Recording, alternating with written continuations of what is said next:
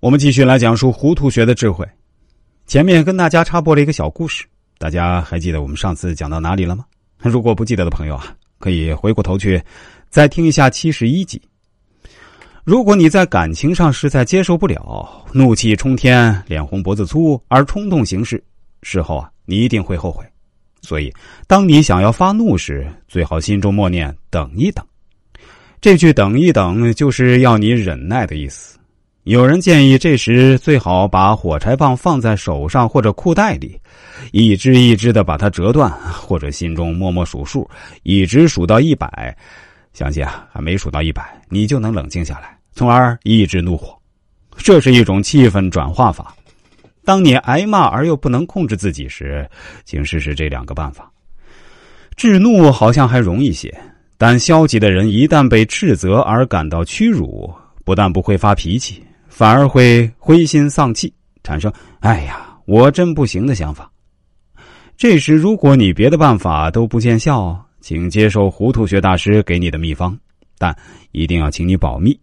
这就是你在心里想正在训你的上司，恰好也在被他的上司训骂的情形。你完全可以发挥你的想象力，把他挨骂的各种狼狈做各种生动的联想。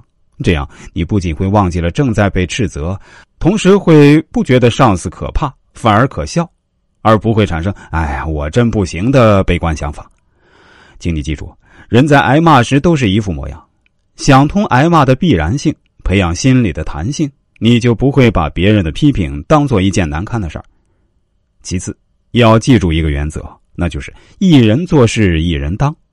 糊涂学大师说：“人非圣贤，孰能无过？”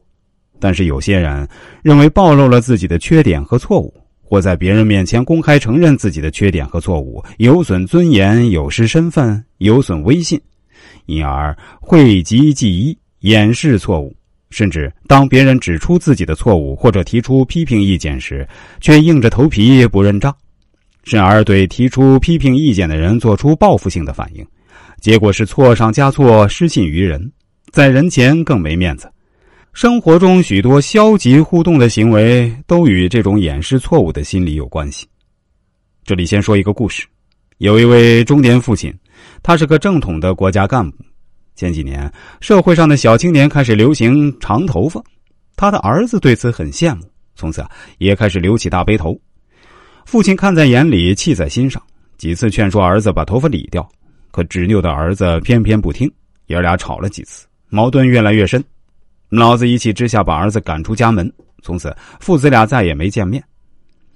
而现在社会上留长发的青年极为普遍，根本算不上什么问题。父亲也觉得以前的做法有些过分，很想跟儿子重归于好。